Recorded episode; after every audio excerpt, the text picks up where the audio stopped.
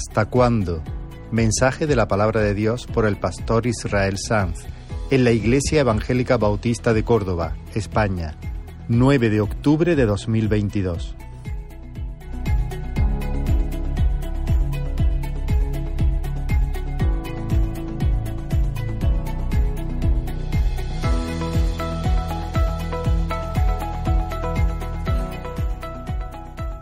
Invito a abrir la palabra del Señor en el Salmo 13, ese será nuestro texto en la mañana de hoy. Salmo 13 está en pantalla. A veces, hermanos, en la vida hay, hay ocasiones en las que sabemos cosas, pero no las sentimos. Yo recuerdo el, leve fastidio que, que sentí mientras, eh, por causa del COVID, quedé privado del gusto. Yo sabía que la miel sobre mi tostada era dulce, pero no la sentía dulce. La comía echando mano de mi memoria y, pensando a ver si, pasamos página y recuperamos el sabor de las cosas. Y hermanos, cuando se trata del placer de la comida es, es algo poco grave, pero cuando se trata de Dios y las caricias del Espíritu Santo, entonces, entonces eso sí es grave. Eso, el alma gime, el alma se retuerce. Hay quienes saben que Dios está cerca, pero sienten que Dios está lejos. Saben que Dios está por ellos, pero sienten que Dios les mira con indiferencia. Saben que hay esperanza, pero sienten que de alguna manera han perdido definitivamente el tren de la gracia y que ya para ellos no hay salvación en Dios, o por lo menos ya no hay alegría en Dios.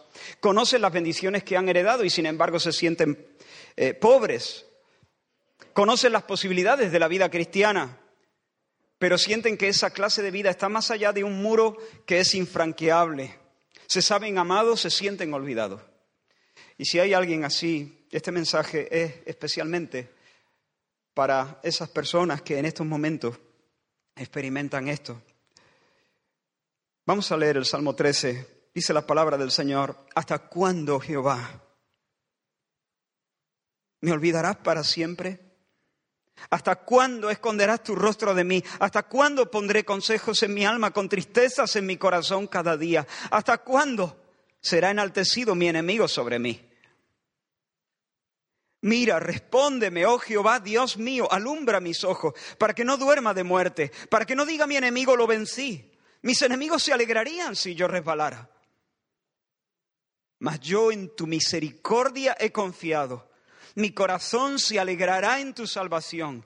Cantaré a Jehová porque me ha hecho bien.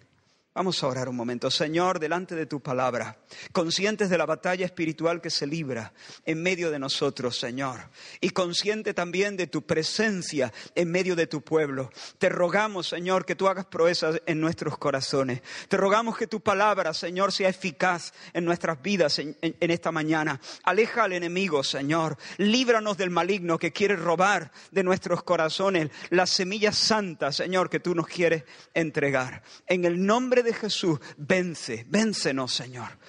Amén, amén. Hermanos, el Salmo se divide claramente en tres partes. En primer lugar tenemos un lamento, versículos 1 y 2. En segundo lugar tenemos un ruego, versículos 3 y 4.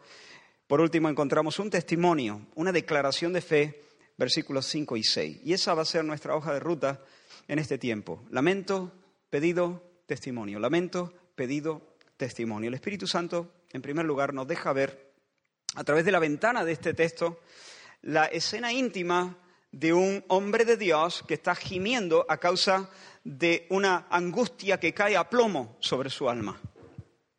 Ahora, ¿qué sabemos de su situación?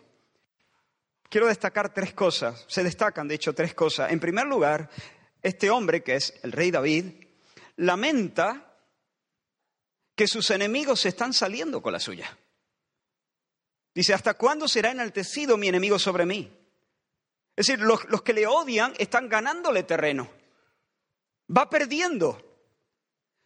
Se siente acosado, se siente humillado, puede sentir en la nuca el aliento de sus perseguidores, los que buscan su muerte y su vergüenza. En segundo lugar, lamenta que el Señor parezca de brazos cruzados.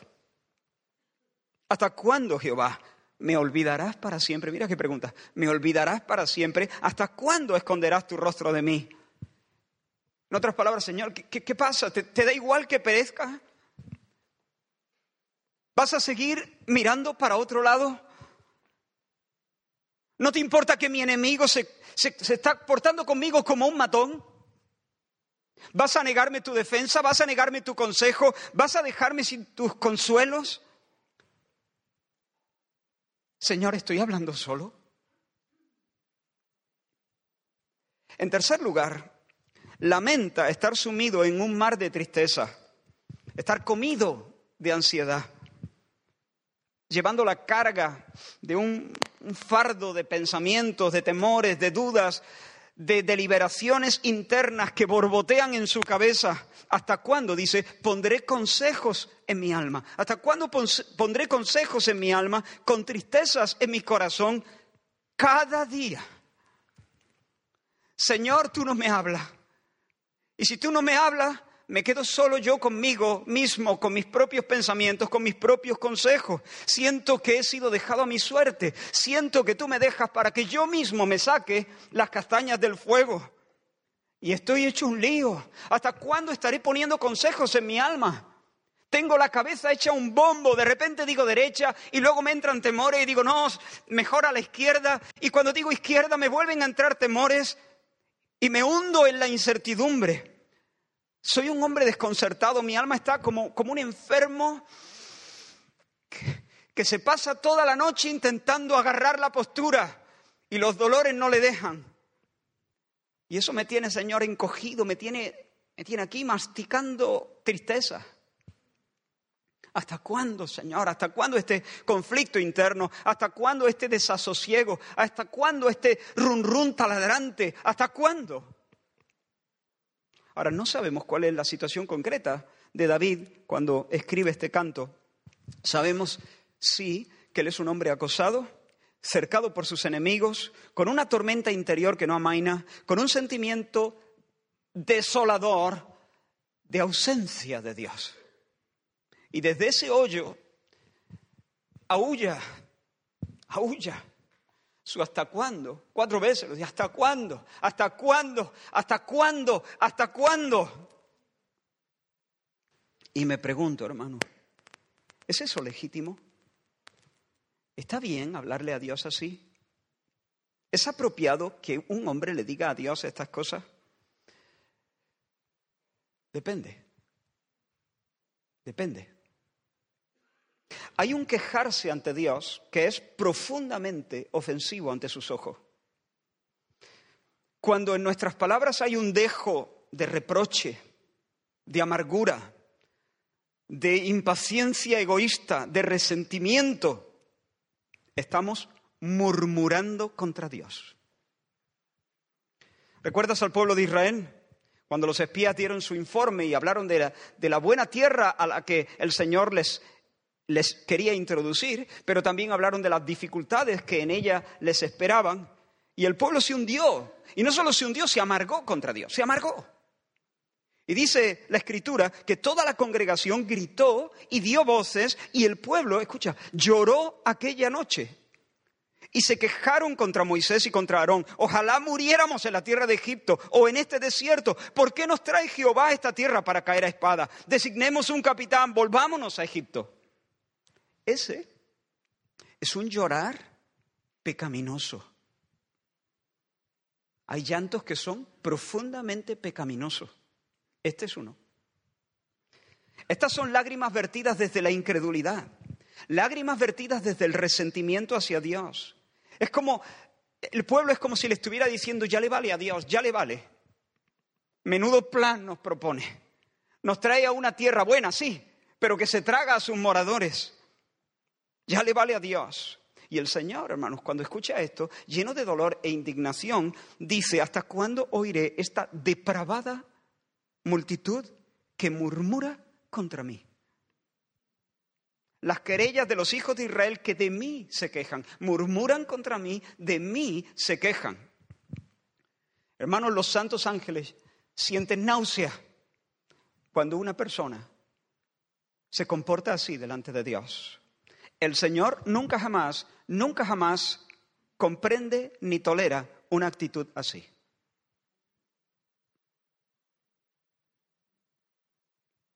He escuchado a consejeros aconsejando a su gente que, que, que suelte su rabia contra Dios, que lo suelte. Eso es profundamente pecaminoso. A Dios no se le habla con resentimiento, ni se le habla con impaciencia, ni se le reprocha nada, ni se le hacen enmiendas, porque Dios es Dios. Eso se llama murmuración.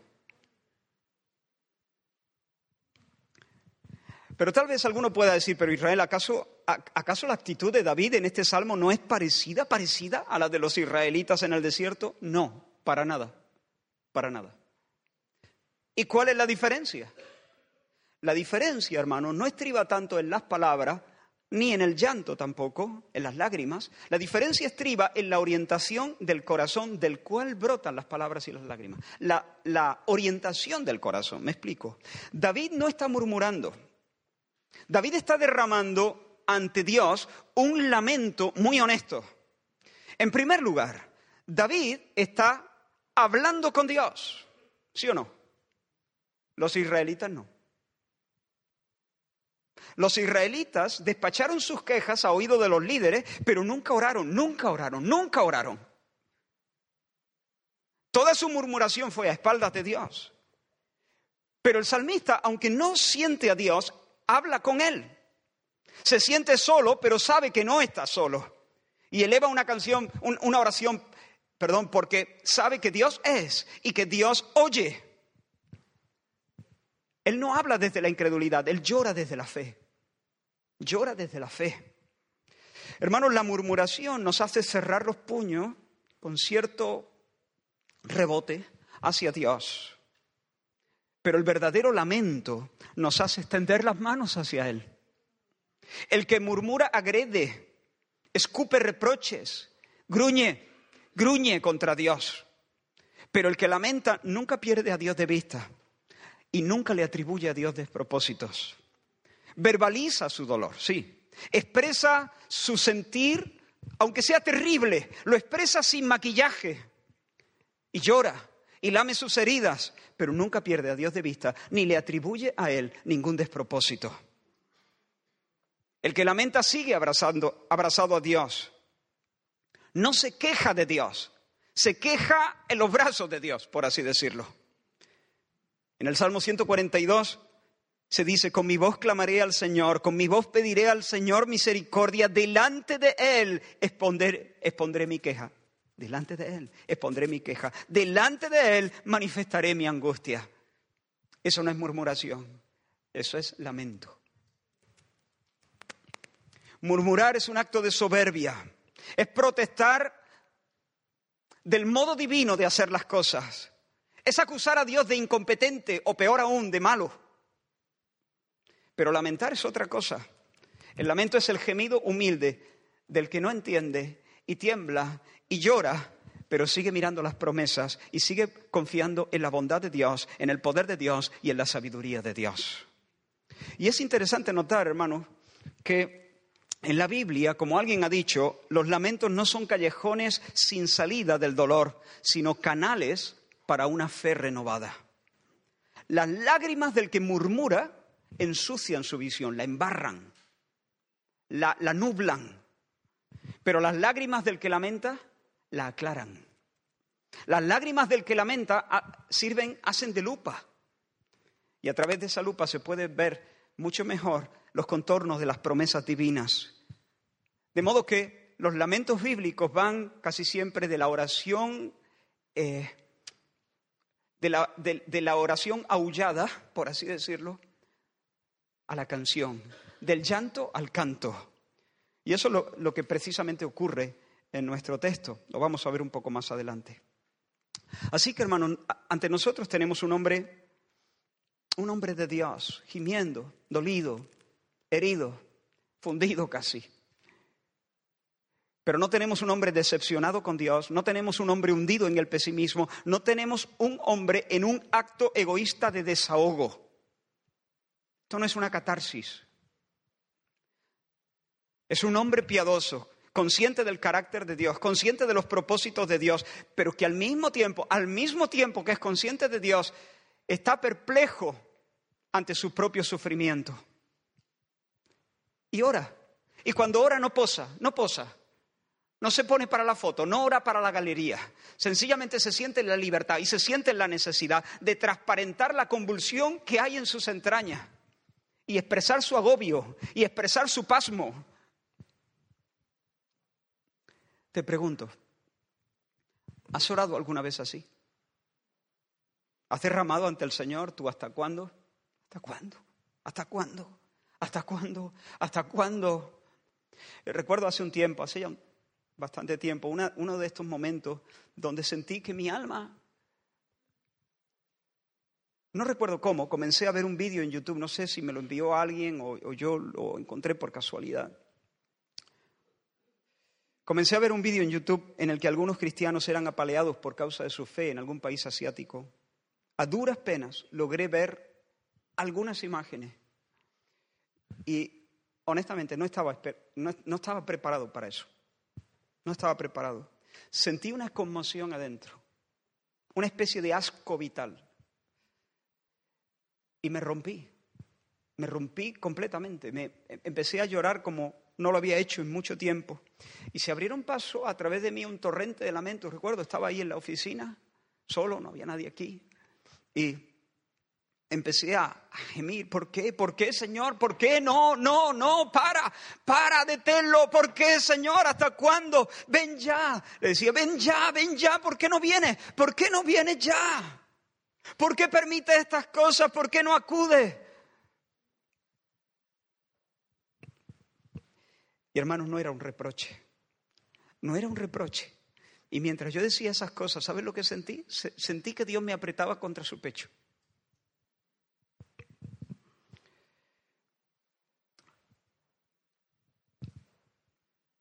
¿Has orado alguna vez como el salmista?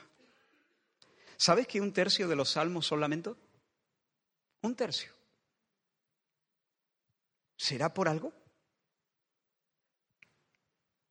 ¿Será que el Espíritu Santo nos quiere enseñar que nunca, nunca debemos murmurar contra el Señor, pero que tampoco debemos disfrazar nuestras oraciones? Nos quiere enseñar a que las oraciones suban sinceras, suban naturales, suban en la frescura de la autenticidad, sin aparentar un gozo y una seguridad que no tenemos.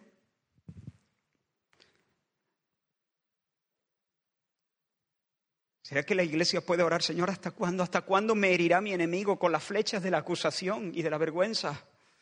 Señor, ¿hasta cuándo los terrores del pasado me van a atacar por la espalda? Me van a sorprender en la mitad de un día y se van a llevar las, alegrías que tú me diste. Señor, falta mucho. Esta es mi traducción del hasta cuándo. Falta mucho, Señor, falta mucho, falta mucho, falta mucho para obtener la victoria definitiva sobre esta envidia que me envenena o sobre esta vanidad que me, que me mantiene constantemente eh, compitiendo en una competencia agotadora y febril? Señor, sé que estás conmigo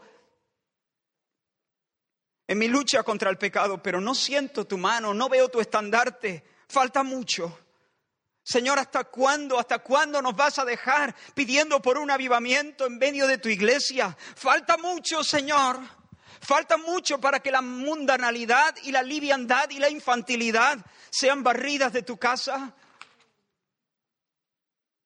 Falta mucho, falta mucho para que irrumpas y para que inflames de poder a tus siervos y para que llenes de poder cada acto de servicio y llenes de dones a los que te sirven y los incrédulos que nos miran puedan decir temblando, verdaderamente Dios está en este lugar. Falta mucho, Señor. Hermanos, las madres conocen los llantos de sus hijos. Digo llantos en plural porque hay toda una gama de llantos como decía el viernes, creo que fue. Algunos son rabietas, son berrinches. Esos llantos son un pulso, son un asedio a los padres. Otros llantos son mero lloriqueo, lagrimitas, pucheritos para dar pena y manipular. Pero otros llantos, hermanos, están traspasados de dolor. Y los padres escuchan el lloriqueo del niño y dicen, bueno, y le quitan importancia y no se dejan manipular por los pucheritos y las lagrimitas de cocodrilo Pero hermanos, en el momento en que reconocen el acento de un llorar que realmente brota de una verdadera herida, entonces los padres saltan por encima del sofá y saltan por encima del diablo para acudir a sus niños y socorrerlos. Hermanos, que el, Señor, que el Espíritu de Dios nos enseñe a orar con esos acentos que Dios reconoce que el Señor nos lleve a ese lugar donde superadas las rabietas, superadas los lloriqueos, se abre paso en nuestro corazón un lamento verdadero que mueve el corazón de Dios. Hemos visto lamento, pero David no solo llora y lamenta, también presenta su ruego. Mira, dice en el versículo 3, mira, respóndeme, oh Jehová Dios mío, alumbra mis ojos David es como un náufrago en alta mar en medio de una noche que viendo un barco a la distancia lanza al aire sus últimas bengalas para señalar su posición. ¿Tienen la imagen? Ahí está el náufrago en su tabla y ve un barco a la distancia, pero, pero la noche le rodea, la oscuridad lo tiene allí y lanza sus bengalas para, con la esperanza de que ese barco perciba su posición. Así está David aquí, Señor, mira, Mira, mira, mírame, mírame, no pase de largo, respóndeme aquí, Señor, aquí, mírame. Ahora, hermano, Dios no es un Dios distraído. Él conoce perfectamente nuestra posición, ¿o no? Dios no es un Dios apático al que hay que sacarle los favores de uno en uno, de uno, en uno con el sacacorchos de una agónica oración. No, no, Dios no es así. Dios es el Dios atento, Dios es el Dios generoso, pero este es un principio espiritual muy, muy potente, hermano. Lo hemos dicho una y otra vez.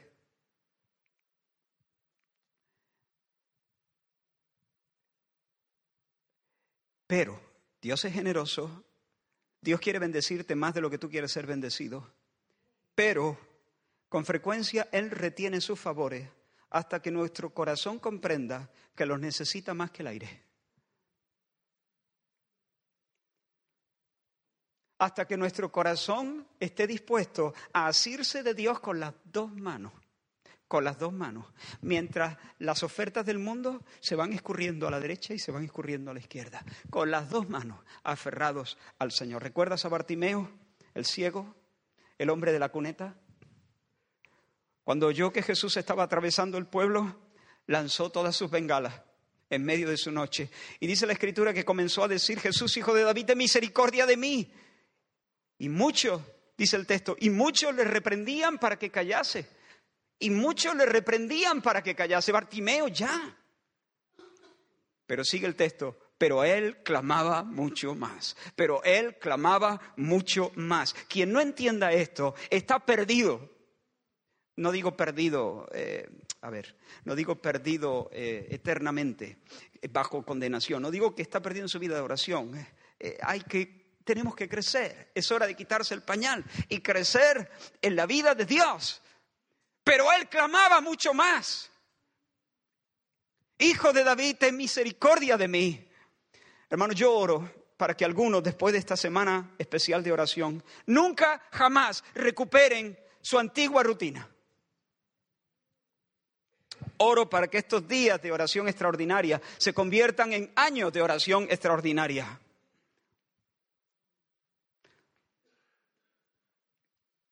Oro para que algunos sientan la seducción divina que les mueve a hacer presión en el buen sentido ante el trono de la gracia, a asirnos de los cuernos del altar, por así decirlo. Entrar audazmente, confiadamente al trono de la gracia para que el Señor tenga misericordia de nosotros. Ahora, ¿cuál es el meollo de la petición del salmista? Se resume en esta expresión, también en el versículo 3. Mira, respóndeme, oh Jehová Dios mío, alumbra mis ojos. Alumbra mis ojos. Ahora, en la Biblia, los ojos debilitados, los ojos oscurecidos, son una señal de muerte inminente. Por ejemplo, el Salmo 38 dice, mis lomos están llenos de ardor, nada hay sano en mi carne. Estoy debilitado y molido en gran manera. Gimo a causa de la conmoción. Mi corazón está acongojado. Me ha dejado mi vigor y aún la luz de mis ojos me falta ya. En otras palabras, me muero. Me estoy muriendo, Señor. Me estoy muriendo. La vida se me escapa. La vida se extingue como una vela. Cuando los israelitas bajo, bajo el reinado de Saúl estaban en lucha contra los filisteos, el Señor les concede la victoria, pero a pesar de obtener la victoria, esa jornada fue durísima. Tuvieron que soportar muchos apuros. Y tras, una, tras un día agotador, los soldados estaban secos, estaban, ah, desfallecían sus cuerpos. Habían gastado todas las reservas. Y encima, para colmo, Saúl había dado una orden de que nadie comiera nada hasta terminar con la ofensiva. Pero su hijo Jonatán, nos dice la escritura, no supo de esa orden, no estaba al tanto del juramento que había hecho Saúl. Y entonces, dice la escritura en el primer libro de Samuel, que alargó la punta de una vara que traía en su mano, la mojó en un panal de miel y llevó su mano a la boca y fueron aclarados sus ojos. ¿Ha sufrido alguna vez alguna súbita bajada de azúcar? ¿Cómo se llama eso? Bueno, bajada de azúcar, ¿no? Una hipoglucemia, ok. El cuerpo se descompensa y palidece y flaquea y la visión se te puede nublar, pero enseguida te toma algo que tenga azúcar, ¿no? Se come algo y enseguida todo se reajusta. El rostro recupera su color, regresan las fuerzas. Eso fue lo que le pasó a Jonatán. Recuperó el vigor fue revitalizado, volvió el calor a sus mejillas, volvió el color a sus mejillas y la vista se le aclaró. Fueron aclarados sus ojos. Pues hermanos, lo que es cierto en cuanto al cuerpo, también es cierto en este sentido en cuanto al alma. Cuando la esperanza se desvanece, cuando en el fondo damos por inalcanzable la gloria, la honra y la inmortalidad, el alma se abate, se desploma. La persona sin esperanza puede ser muy activa, puede embarcarse en mil aventuras, puede lucir sonrisas, pero en el fondo hay un dolor sordo. Está herido de muerte. Y me pregunto si habrá alguien aquí que esté escondiendo detrás de sus carcajadas un alma sin aliento y si lo hubiera, te digo, clama, presenta tu ruego como el rey David. Presenta tu ruego al Señor. Alumbra mis ojos. Alumbra mis ojos. Oh Dios, Dios de esperanza, como, como lo llama el apóstol Pablo, inspirado por el Espíritu Santo. El Dios de esperanza os llene, ¿no? Oh Dios de esperanza, lléname de todo gozo y paz en el creer, para que yo pueda rebosar de esperanza por el poder del Espíritu Santo. Oh Dios de esperanza, concédeme probar en la punta de vara de tu palabra, de tu libro, la miel de tus promesas. Porque cuando te eches a la boca la miel de sus promesas, cuando el Espíritu Santo te la rime, serán aclarados los ojos. Presenta tu ruego, dile, Dios, dime al oído que eres mío, dime que eres mío, para que recobre la fuerza. Y hermanos, David aquí presenta dos grandes razones para respaldar su pedido. Alumbra mis ojos, Señor.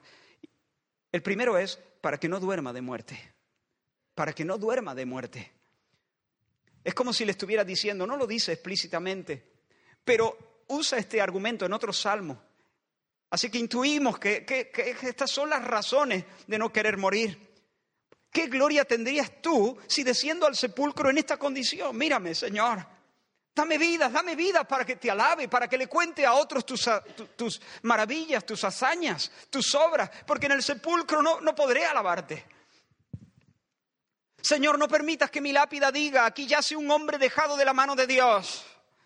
Aquí yace un hombre que vivió como un alma en pena. Aquí yace un hombre con la mirada siempre a media asta. Aquí yace un hombre que se murió de tristeza. Menudo homenaje te daría yo con mi muerte, Señor. Alúmbrame los ojos. revitalízame, dame vida, insúflame de tu fuerza. Que no me muera, Señor, que no me muera. Dile a mi alma, levántate, oh amiga mía, hermosa mía, y ven, porque aquí ha pasado el invierno, la lluvia se fue, se han mostrado las flores en la tierra, el tiempo de la canción ha venido y en nuestro país se ha oído la voz de la tórtola. Dile, dile a mi alma, cántale una canción a mi alma para que recobre, recobre el vigor. Señor, llévame de vuelta a tu casa, no quiero el sepulcro, dame el ir a tu casa para gritarte aleluyas. Esa es la primera razón. Alumbra mis ojos para que no duerma de muerte. La segunda razón, la segunda razón, hermanos, tiene un peso que a primera vista se nos puede escapar. Dice, Señor, alumbra mis ojos para que mi enemigo, para que no diga mi enemigo lo vencí. Mis enemigos se alegrarían si yo resbalara. Mis enemigos se alegrarían. Señor, que mi enemigo no baile sobre mi tumba. Que el soberbio no sea el último en reír. Señor, corre en mi ayuda, alumbra mis, em, mis ojos. Ahora, hermanos, ¿por qué este es un argumento de mucho peso? Porque, hermanos, David está diciendo estas palabras desde la convicción de que Dios no es solo Dios, Dios es su Dios. Él se sabe en pacto con el Señor. Él se sabe del equipo de Dios. Él vive bajo el estandarte de Dios. Él lleva los colores de Dios. Y por tanto los enemigos suyos no son solamente enemigos suyos, son enemigos de Dios. Y el triunfo de ellos sería el triunfo del mal sobre el bien. El argumento va de esta manera. Alumbra mis ojos porque si yo pierdo, pierdes tú. Triunfa el malo. Solo un cristiano verdadero puede orar así. Si tu corazón no está rendido al señorío de Cristo, no puedes orar realmente usando con sinceridad este argumento. ¿Por qué habría Dios de alumbrar los ojos tuyos si tú también eres un enemigo? Lo que Dios tendría ante su mirada son dos enemigos luchando entre sí. ¿Por qué Dios habría de favorecer a uno antes que al otro? Pero cuando uno está en las filas de Dios, cuando uno sabe que su nombre ha sido ligado al nombre de Cristo, cuando uno sabe que Dios en su gracia ha ligado su propia gloria con la bienaventuranza de su pueblo, cuando uno sabe que lleva los colores de Dios, porta el estandarte de Dios, está en pacto con Dios, cuando uno sabe que el pan y la copa que comemos es un símbolo de, de que hay un pacto sagrado entre Dios y su pueblo, que nadie puede revocar. Cuando uno sabe, entonces se puede orar así. Líbrame Dios, líbrame que no venza mi enemigo, líbrame que no se ría mi enemigo. Líbrame, Señor, para que sea yo el que dance sobre la tumba de mi enemigo. Líbrame, líbrame para tu gloria, líbrame para la fama de tu nombre. ¿Recuerdas a David cuando, de joven, cuando asistió al show de Goliat? En aquel valle de infamia, ese gigante necio alardeaba, intimidaba, blasfemaba contra Dios. Y el joven David se acercó y le preguntó a, algunos hombres, ¿qué harán al hombre que venciere a ese filisteo y quitare los propios de Israel? Todavía le salían gallos a David. Era jovencito, no estaba curtido en la guerra, pero siguió diciendo, porque porque ¿quién es ese incircunciso para que provoque a los escuadrones del Dios viviente? ¿Te has fijado cómo lo ha dicho? ¿Quién es ese incircunciso? Yo estoy circuncidado. Yo soy de Dios. Yo soy del pueblo de Dios. Yo pertenezco a los escuadrones del pueblo de Dios. ¿Ese quién es? Ese no tiene pacto con Dios. Ese no tiene la marca en su cuerpo. ¿Quién es ese incircunciso? Oh, hermanos, que Dios nos dé un poco de brío para hablarle así a nuestros enemigos. Que Dios nos dé un poco de brío para rebotarnos así contra el diablo. ¿quién es ese incircunciso? No digo, no digo para burlarnos y, y jugar como algunos juegan con estas cosas, pero sí para resistirle con firmeza. Como dice el salmista en otro, en otro, en otro texto, que se aparte mi enemigo, que se quite de mí, que se quite de delante de mí mi enemigo. Y dice, porque el Señor ha oído mi lloro. Yo soy del Señor. Y luego cuando desciende al valle y se encara al gigante, Dice, tú vienes a mí con espada y lanza y jabalina, pero yo vengo a ti en el nombre de Jehová de los ejércitos, el Dios de los escuadrones de Israel, a quien tú has provocado. Jehová te entregará hoy en mi mano, yo te venceré, te cortaré la cabeza, daré hoy los cuerpos de los filisteos a las aves del cielo y a las bestias de la tierra, y toda la tierra sabrá que hay un Dios en Israel. Luego puso la piedra en el arma. La piedra en la onda, la onda en la mano de David y la mano de David en la mano de Dios. Porque David sabía que en su mano no acababa la cadena. Él era de Dios, él era circuncidado, él era del pueblo de Dios y andaba en pacto con Dios y por lo tanto no era suya la guerra, la guerra era la guerra de Dios.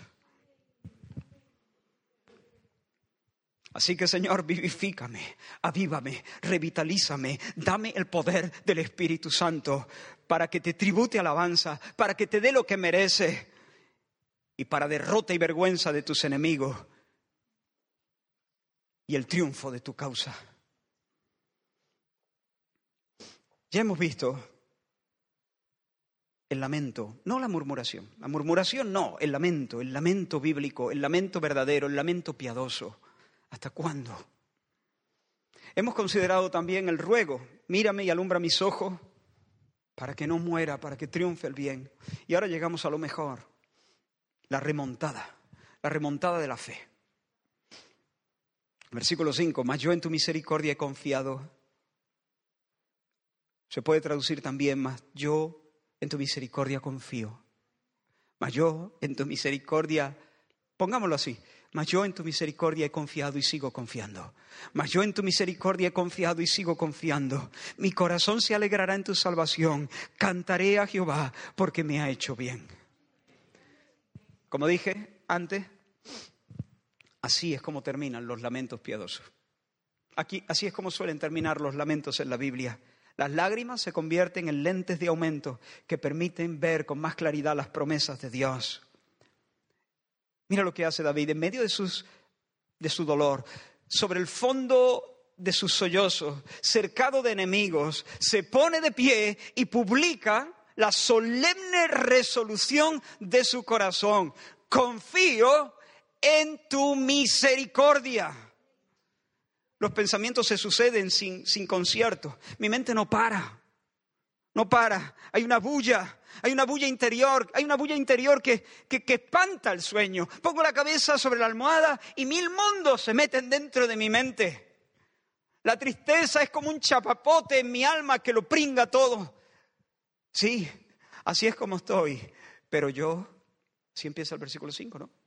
Pero yo, más yo, pero yo, pero yo, pero yo, pero yo, en tu misericordia confío. Mis ojos se han oscurecido. Estoy a un paso de la muerte. Mi enemigo ya ha ensayado para mí un epitafio burlón. Sí, pero yo, pero yo confío en tu misericordia. Misericordia. Misericordia. De nuevo estamos ante esa gran palabra. Misericordia.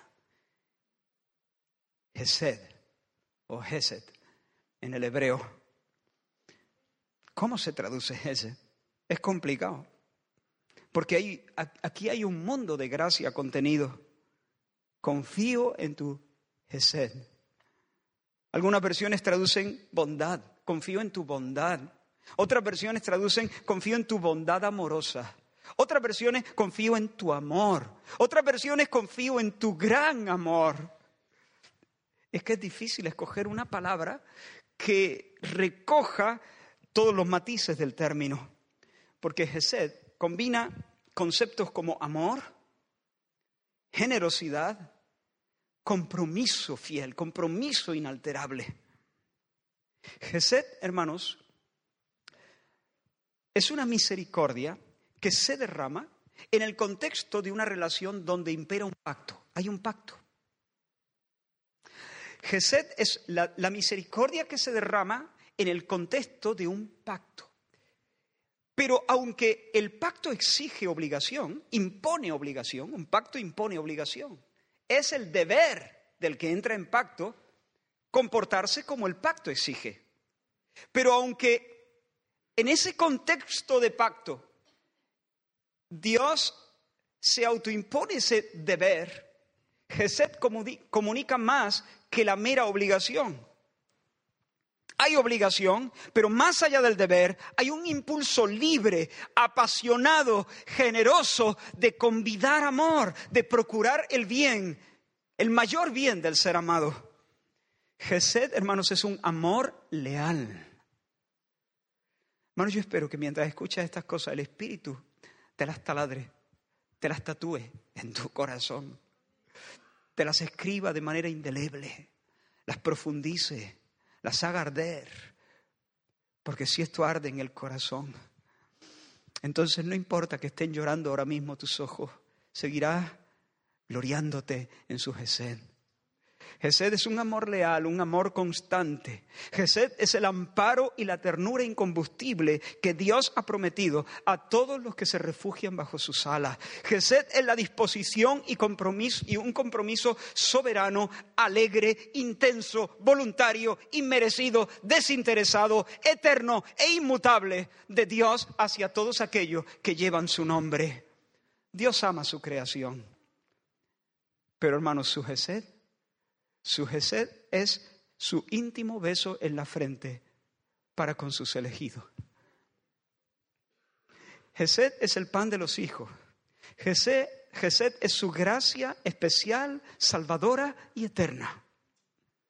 Y lo que David está diciendo en este momento, en medio de su dolor, desde su herida, por eso dije al principio que Él llora desde la fe, no es un llanto desde la incredulidad. Él no está amargándose contra Dios. Él llora desde la fe. Lo que David resuelve es echar y seguir echando el ancla en la tierra del Gesed. En esta tierra, Señor, clavo los vientos de mi carpa y no me muevo de aquí. En el Salmo 57 también de David se dice, en la sombra de tus alas me ampararé. Mira, mira qué precioso, aparte la poesía. En, las sombras de tus alas me ampararé hasta que pasen los quebrantos. Clamaré al Dios altísimo, al Dios que me favorece, al Dios que lo hace todo por mí, dicen algunas versiones. Él enviará desde los cielos y me salvará de la infamia del que me acosa. Dios enviará su gesed. Dios enviará su misericordia y su verdad. Sí, ruge la tormenta, sí, persisten los quebrantos, pero pero Dios se me ha dado por torre, Dios se me ha dado por ayudador, Él es el Dios que me favorece. Por tanto, no saldré corriendo, no saldré por ahí como un pollo sin cabeza buscando otros refugios ni otras ayudas, porque sé que Dios me mandará su amor fiel. Sé que su amor leal es mío es para mí. Él hizo un juramento antes de los tiempos de los siglos, en las entrañas de la eternidad. Él dio mandamiento para salvarme. Él dio mandamiento para salvarme, hermano. ¿Entiende eso? Antes de decir Dios sea la luz, Él ya había dado un mandamiento para salvarme, para salvarte. Él ha dado un mandamiento para salvarme. Y después de dar mandamiento para salvarme, Él dijo sea la luz. ¿Y qué fue? La luz. Y luego sean las cosas. ¿Y qué fueron? Las cosas. Pero antes había dado mandamiento para salvarte. ¿Y qué fue? Salvación. Salvación eterna, irrevocable, segura.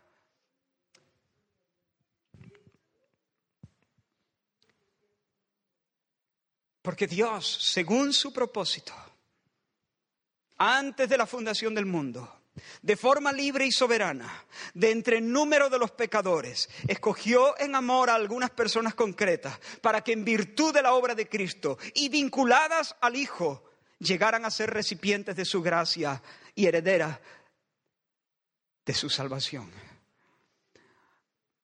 Así cierra el Salmo David. Dios me ha hecho bien, Él me ha hecho bien, Él me ha hecho bien, Él me ha hecho bien. Y mira, hermano, no hay que esperar a, que se eche el telón para decir esto. Por supuesto, cuando se eche el telón, podremos mirar hacia atrás, podremos ver el devenir de nuestra vida y podremos advertir como nunca que en cada momento, aún en los momentos donde todo nos pareció un borrón, Él nos estaba haciendo bien. Él no nos hace nada sino bien. Pero hermano, no hace falta esperar ese momento cuando se eche el telón de la historia y estemos de pie sobre la cumbre de la salvación, mirando el rastro de nuestra vida. No hace falta llegar a ese momento. Es que Él ya nos hizo, Él nos ha hecho bien desde la eternidad pasada. Lo repito, según su propósito, desde antes de la fundación del mundo, de forma libre y soberana, porque Él quiso, de entre el número de los pecadores, escogió en amor a algunas personas concretas para que en virtud de la obra de Cristo y unidas, ligadas al Hijo, llegaran a ser recipientes de su gracia y herederas de la salvación. Pero luego, en el tiempo y en el espacio, se ofreció en la persona de su Cristo, el Hijo de Dios. Y ahora escucha este texto, que ya te lo sabes, pero escúchalo de nuevo. El que no escatimó ni a su propio Hijo, sino que lo entregó por todos nosotros ¿cómo no nos concederá también con Él todas las cosas? El que no escatimó ni a su propio Hijo, sino que lo entregó por todos nosotros, ¿cómo no nos dará también con Él todas las cosas? Juró por su honor en el pasado, en la eternidad pasada, pero luego reuniendo la infinitud de su amor, la desplegó en la entrega de Cristo y aunque siento que me hundo y estoy llorando mis heridas, con todo me rodea tu misericordia. Mi vida está escondida con Cristo en Dios. Y cuando Cristo, que es mi vida, se manifieste, yo iré montado con Él en ese carro de victoria y luciré la sonrisa más increíble que hayas visto en tu vida. Por eso, como decía antes, que se aparte mi enemigo, que se aparte, quítate de mi vista. Apartaos de mí todos los hacedores de iniquidad, porque Jehová ha oído la voz de mi lloro. Hermanos, cuando alguien se levanta así, cuando alguien echa el ancla sobre la tierra del Gesed divino, cuando alguien eh, hunde sus pies y su corazón en las misericordias de Dios, a pesar de los quebrantos, en medio de los quebrantos, en medio de las acechanzas del diablo, el Señor tiene un especial deleite. Dice el, Salmo 147, se complace, se agrada Jehová en los que le temen y en los que esperan en su gesed, en su misericordia. Y finalmente, hermanos, el salmista declara que por cuanto él está esperando en un Dios que no puede fallarle, porque ha hecho pacto con él. Y Dios no es hombre para que mienta, ni hijo de hombre para que se arrepienta. Su porción finalmente no será las lágrimas, no será el dolor. Su porción es la fiesta. Mi corazón se alegrará en tu salvación, dice. Mas yo en tu misericordia he confiado. Mi corazón se alegrará en tu salvación. Cantaré a Jehová porque me ha hecho bien. En otras palabras, voy a saborear la salvación. Dítelo a ti mismo, hermano.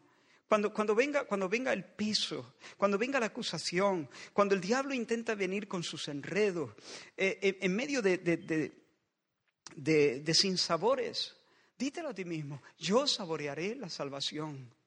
Yo saborearé, experimentaré la liberación completa. Yo seré por siempre jamás una persona realizada, realizada, plena, pletórica. Yo heredaré el bienestar divino, la vida eterna. El corazón se me llenará de alegría. Los labios se me llenarán de canciones. Estaré exultante, exultaré, dice, cantaré, se puede traducir así, exultaré, estallaré en cánticos estallaré con cánticos de liberación. Él me rodeará. Cánticos de fiesta, cánticos de un pueblo que ha triunfado definitivamente sobre sus enemigos. No moriré, sino que viviré y contaré las obras del Señor. Por eso, iglesia, iglesia, hermanos míos, iglesia, iglesia preciosa del Señor, atornilla tu corazón al Gesed de Dios. Clávate ahí. Clávate. Clávate. Clávate. Desde allí se ora. Desde allí se llora. Desde allí se lamenta. Desde allí se dice hasta cuándo. Desde allí. Clávate, atorníllate al Jesús divino. Háblate esas verdades evangélicas a tu propia alma. Mira una y otra vez al Cristo el tu intercesor, ah, a la diestra del Padre, para que tu corazón se asegure. Y desde allí, como digo, lamenta, pide y espere y espera en Dios. El Señor quiere darnos nuevas victorias, hermanos. Ahora, en este tiempo, de este lado de la eternidad, nos quiere dar nuevas victorias. Y quizá en estos días, o en este día, o, o en esta hora, en este minuto, ya alguno esté enfrentando a ese Goliat bravucón, insolente y estúpido, todo hay que decirlo.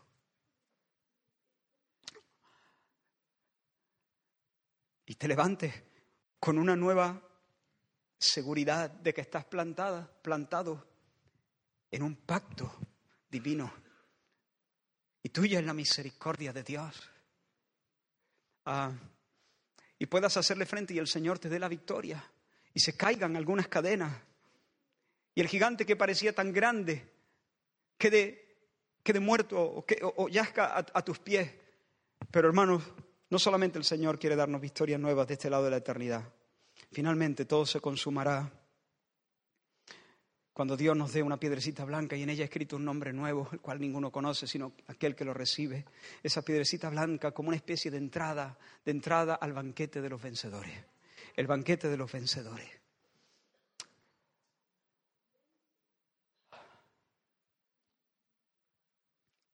¿Se puede poner otra vez el texto en pantalla? O si tenéis vuestras Biblias ahí. Ah, ahí está. ¿Leemos juntos? Dice la palabra del Señor, ¿hasta cuándo, Jehová, me olvidarás para siempre? ¿Hasta cuándo esconderás tu rostro de mí? ¿Hasta cuándo pondré consejos en mi alma, con tristezas en mi corazón cada día? ¿Hasta cuándo será enaltecido mi enemigo sobre mí? Mira, Respóndeme, oh Jehová, Dios mío, alumbra mis ojos para que no duerma de muerte, para que no diga mi enemigo, lo vencí. Mis enemigos se alegrarían si yo resbalara, mas yo en tu misericordia he confiado. Mi corazón se alegrará en tu salvación. Cantaré a Jehová porque me ha hecho bien. Gracias Señor por tu palabra. Ayúdanos Señor a recibirla con fe, a recibirla Señor con, el corazón de par en par. Y Dios mío, explícanosla tú Señor, ahora y luego y mañana, en medio de nuestra jornada. Y haznos Señor saborear estas verdades de una manera más profunda. Lo necesitamos Señor. En el nombre de Jesús. Amén. Amén. Aleluya.